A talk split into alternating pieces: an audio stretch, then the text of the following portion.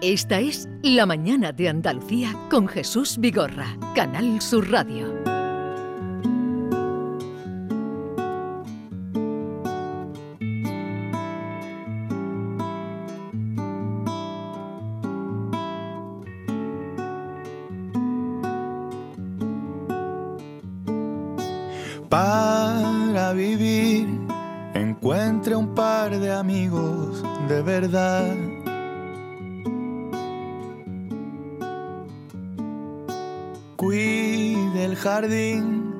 Sin ofuscarse la felicidad.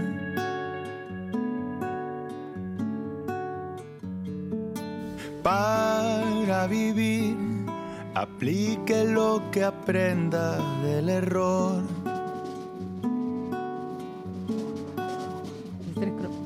Suelte el fusil. Para vivir mejor, para vivir más, eh, tu cuerpo, tu hogar, el libro que ahora nos permite hablar con Rafael Guzmán García. Rafael, buenos días. Hola, buenos días.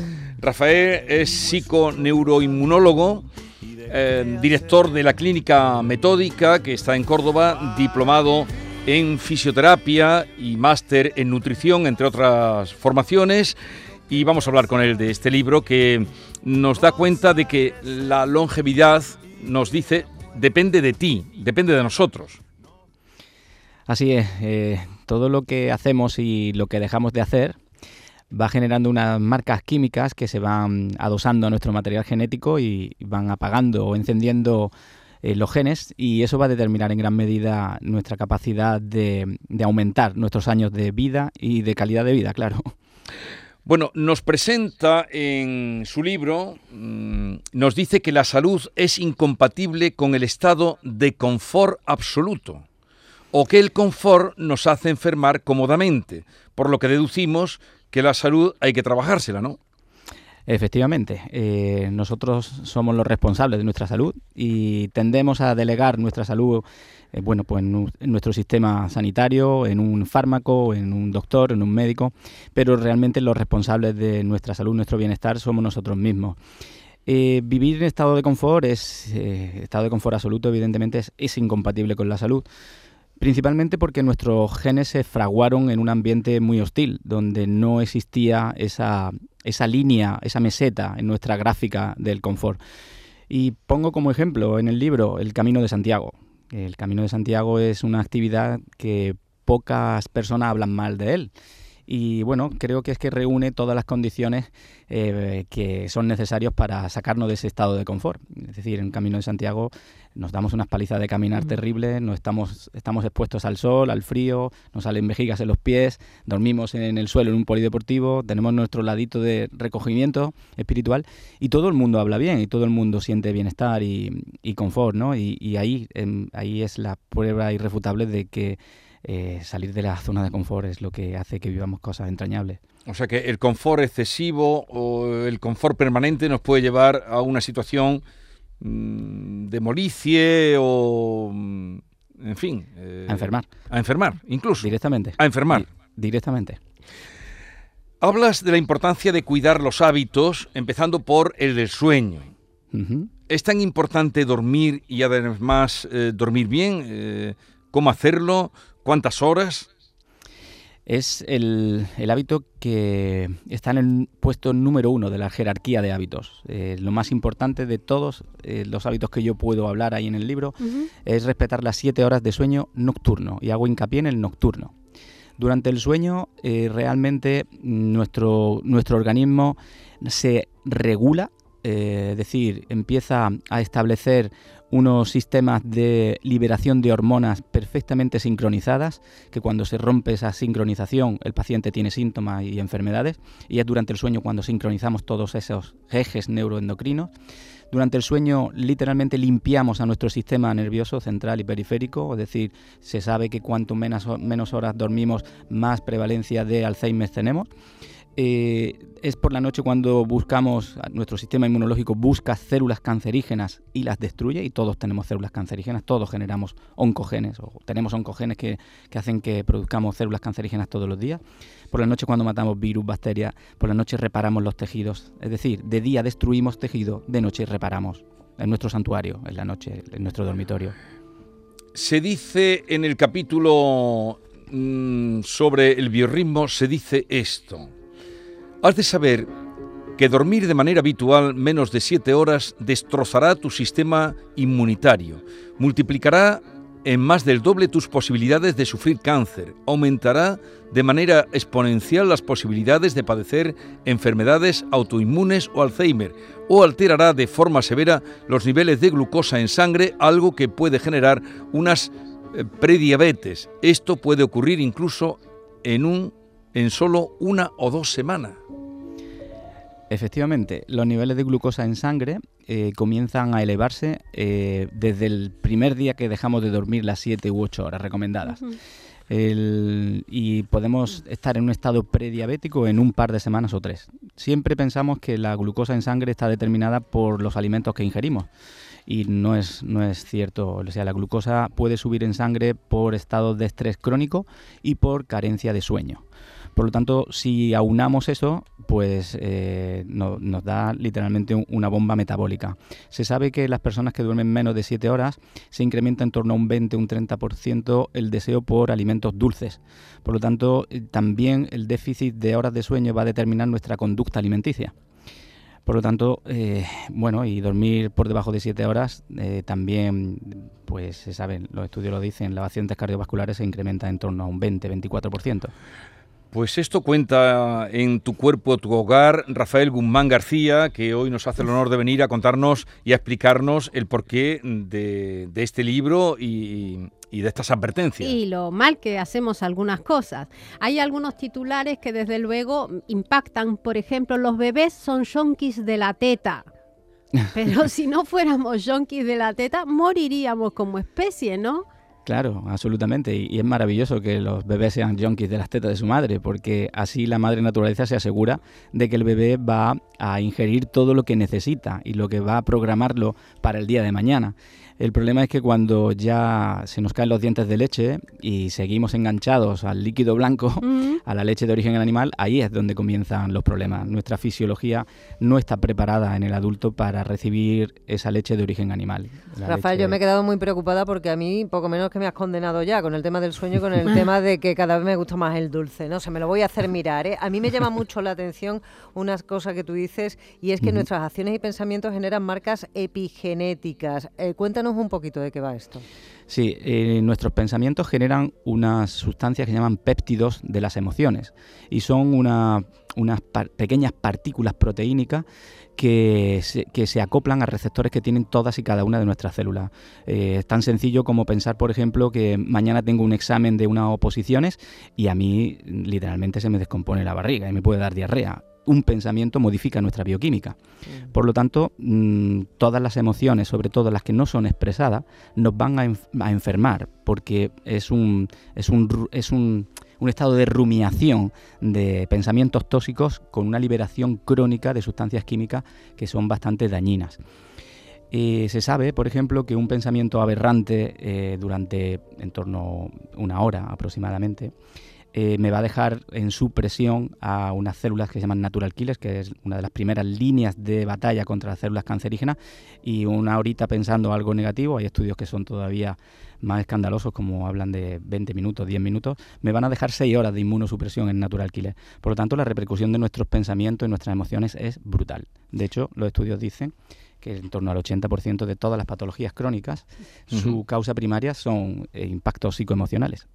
Mm, por eso quizás haces tanto, tanto énfasis en la meditación, ¿no? Así es, la meditación es un atajo hacia la salud. Ya desde 1972 en las principales universidades del mundo se están haciendo estudios muy bien, muy bien estructurados sobre los efectos positivos de la meditación. Y bueno, los estudios, los datos que arrojan son increíbles. Cinco semanas meditando en torno a 15-20 minutos tiene un efecto ansiolítico igual o superior a las benzodiazepinas. Lo que pasa es que bueno, la meditación todavía se tiene un poco asociado a, a la medicina esotérica o, al mundo de lo esotérico y se, se, le tiene un poco ahí reticente. Pero afortunadamente ya los hospitales más punteros, sobre todo en oncología integrativa, ya están incluyendo la meditación como parte del tratamiento. La meditación tiene unos fundamentos científicos como, como pocas ciencias. De hecho, hay cátedras, en la, en la Complutense hay una cátedra sobre la meditación, en mindfulness. A ver, con el café, ¿qué hacemos? Es que acabo de tomarme un café. uy, uy, uy. Acabo de tomarme un café, es el cuarto mm, ¡Oh! que me tomo esta mañana. Adiós, desde las cuatro y media de la mañana. Pero espera que me diga el, el, el profesor, el estudioso. Dejar. A ver. ¿Qué pasa con el café? Bueno, para, para Celso decía que la dosis hace el veneno. Cuatro cafés, a lo mejor ya no hemos, no hemos pasado un poco de la dosis. Pero bueno, aquí hay un componente genético muy que marca mucho eh, este, este hábito. Hay un gen que se llama CYP1A2 que determina la velocidad que eliminamos la cafeína. Si tenemos una mutación en ese gen y hace que eliminemos la cafeína de manera muy lenta, el café, siento decírtelo después de habértelo tomado cuatro, te está haciendo mucho daño, mucho daño. Lo que pasa es que creo que no tendrás esa mutación porque si tomas cuatro cafés es que no sientes nerviosismo, taquicardia, insomnio, hipertensión. Por lo tanto, debes de ser metabolizador normal o incluso rápido. Entonces, en ese caso, te diría que, bueno, fantástico. El café, el café tiene antioxidante y muchas cosas buenas, pero hay un sector de la población muy grande en el que el café genera verdaderos problemas.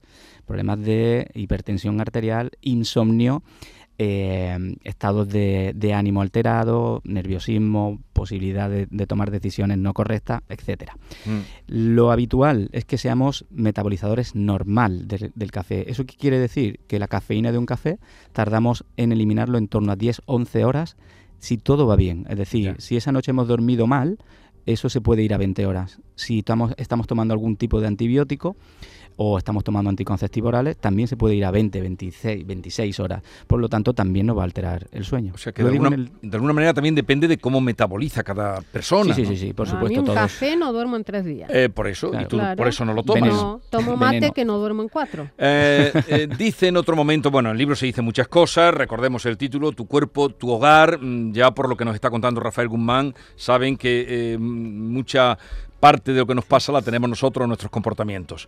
Dice, no heredamos enfermedades, heredamos hábitos. Es muy duro decir que nos creamos nuestras propias enfermedades y que la genética está ahí, pero no nos determina, no nos determina. Tan mal lo hacemos.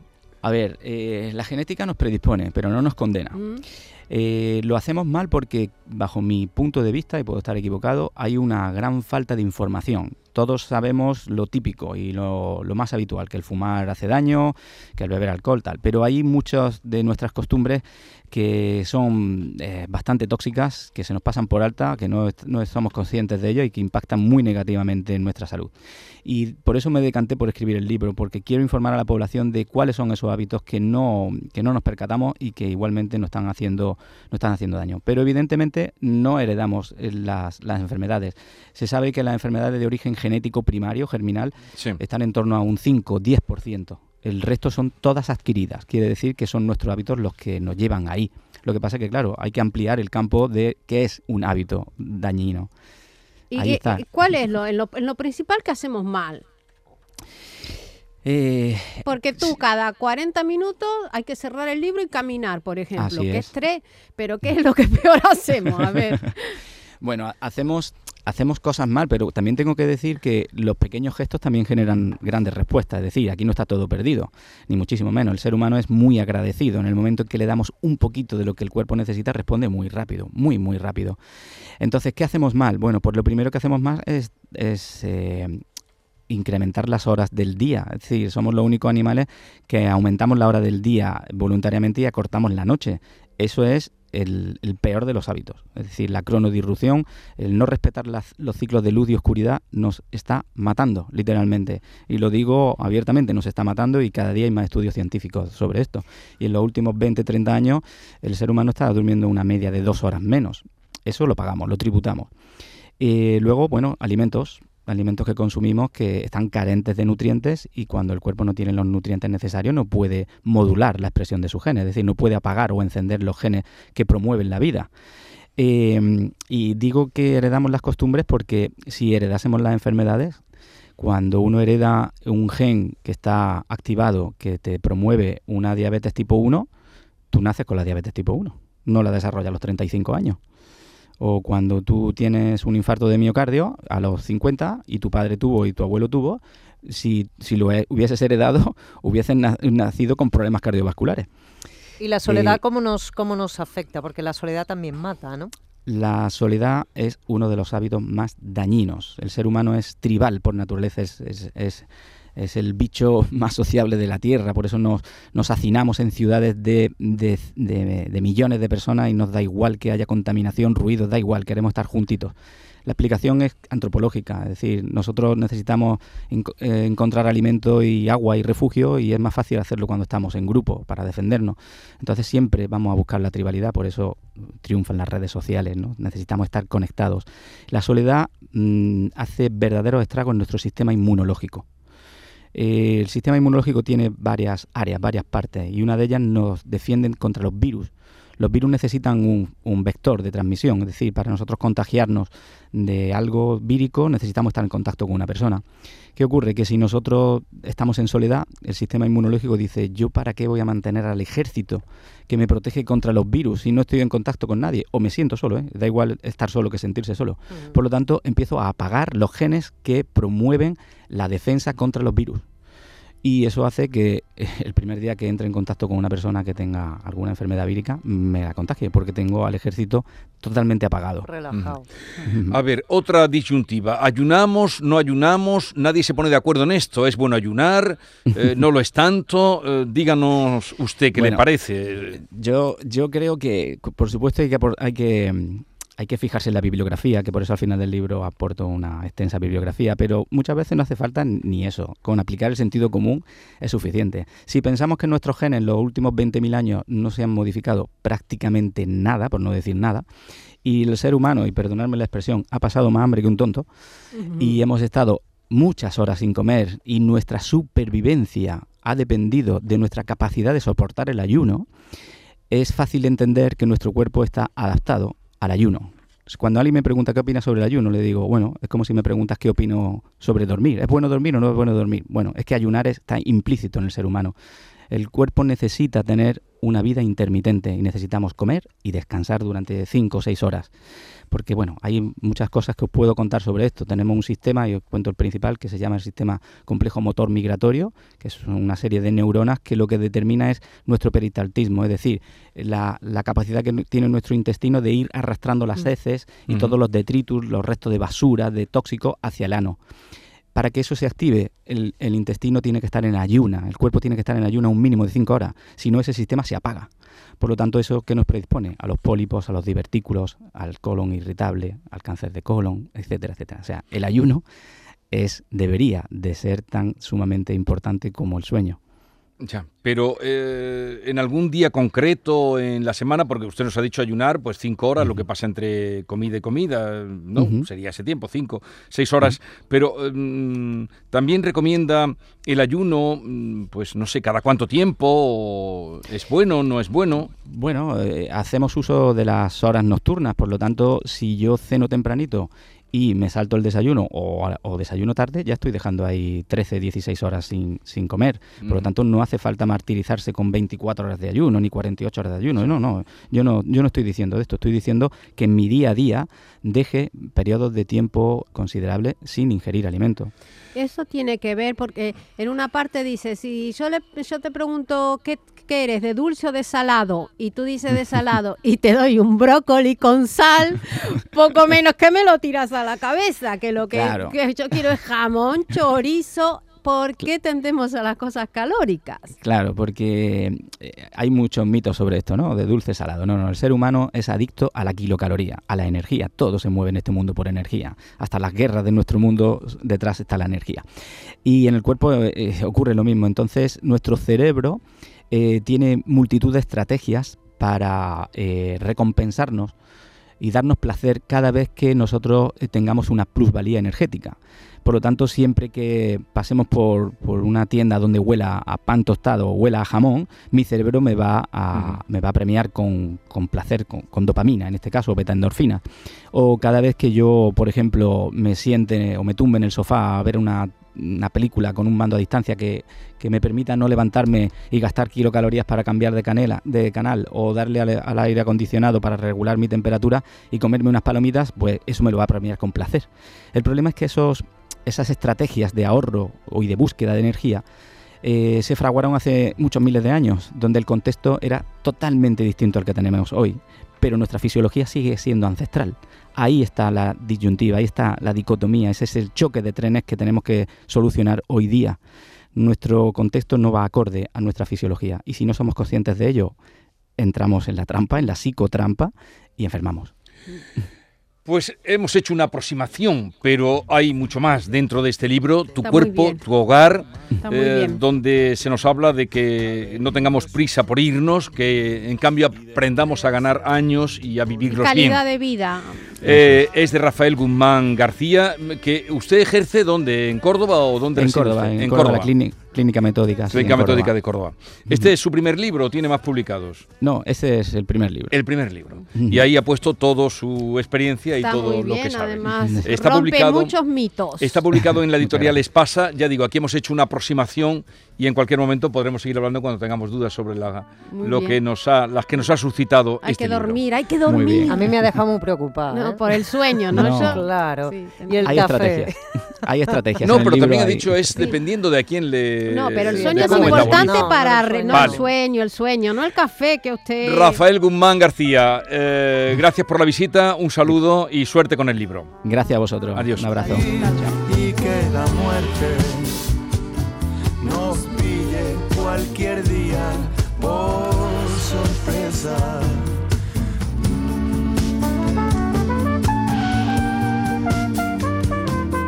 Esta es La Mañana de Andalucía con Jesús Vigorra, Canal Sur Radio.